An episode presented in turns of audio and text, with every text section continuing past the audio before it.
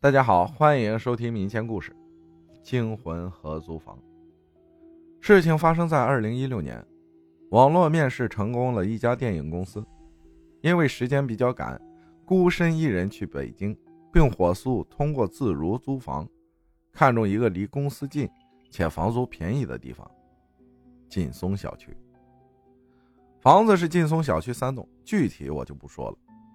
房子里面是用墨蓝色的油漆粉刷，配上一些自如自带的相框和标配座椅。因为需要适应工作，有很多需要学的，所以加班比较频繁。回家基本就睡了，醒了就走的状态。但是那段时间运气一直很差，丢了好几辆自行车，也丢过手机，整天会有一种特别心慌的感觉。我也试着理性的去分析，比如水土不服等等，直到有一天，事情就不一样了。那是九月多的某一天凌晨两点，迷迷糊糊睁开眼，发现一个清朝服装、满脸烂肉的人，以床脚为轴，直直的朝我扑了过来。于是我开始大声呼喊，每次呼喊，那个僵尸一样的东西。就会笔直的站回到床角的木框上。于是，我就这样来来回回的。由于声音过大，惊动了周围的老人，有其他楼层的老人推开窗户在询问。我也顺势望向窗户，猛地我再回头，那东西已经不见了。再看闹钟，已经到了凌晨四点半了。等于是一整晚我都在和这东西较劲。第二天，我便把事情告诉了领导和我妈。领导有朋友在道观，给了我一些辟邪防身的符咒和五帝钱。我妈则去问了某村里的神婆，自己觉得不放心，又在淘宝某道观的店里买了雷击枣木的挂牌。领导那边是让我相信，并解释了一套科学理论。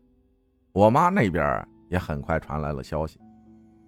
那个从未离开过村也没上过网的神婆说：“我下面是个乱葬岗。”那晚找我的是八王爷，说住在上面的所有人都会受到影响，于是教了我一些求神保平安的方法和一些基本的风水局。其中有一个环节需要我自己跪拜着，拿着米和柳条，直接和八王爷对话，让他放过我。在我看来，这种内容过于恐怖和危险了，直接就被我忽略了。觉得还是搬家比较快，回头就打开电脑开始研究五八同城等信息。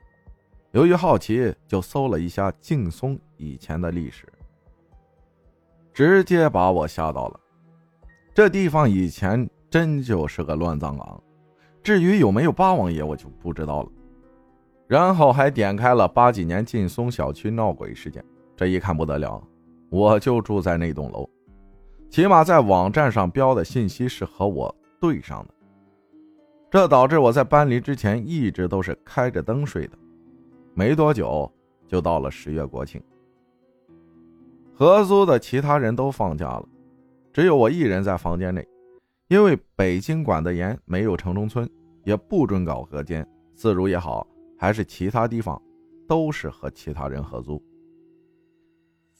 第一天晚上，我非常确定整个房间都是没人的，我也早早的待在了自己的房间。为了减少晚上去厕所，备好了马桶干粮。然而，可怕的事情发生了。大约是十一点，我的门锁居然有人在拧。由于买了一堆法器，房门也是反锁，我也不那么害怕。便慢慢的俯下身子去看门缝，发现并未有人，但是门锁却自己慢慢的在转动。于是我和门外的未知东西就这样僵持着。那晚我也没睡，戴着耳机看搞笑综艺。后来国庆打算出去骑车，想着出去玩，等室友收假回来一起出去，但因为路太滑了。摔骨折了，护身符、雷击木牌全裂了。我自己觉得北京这一趟过于晦气，于是就离职回家了。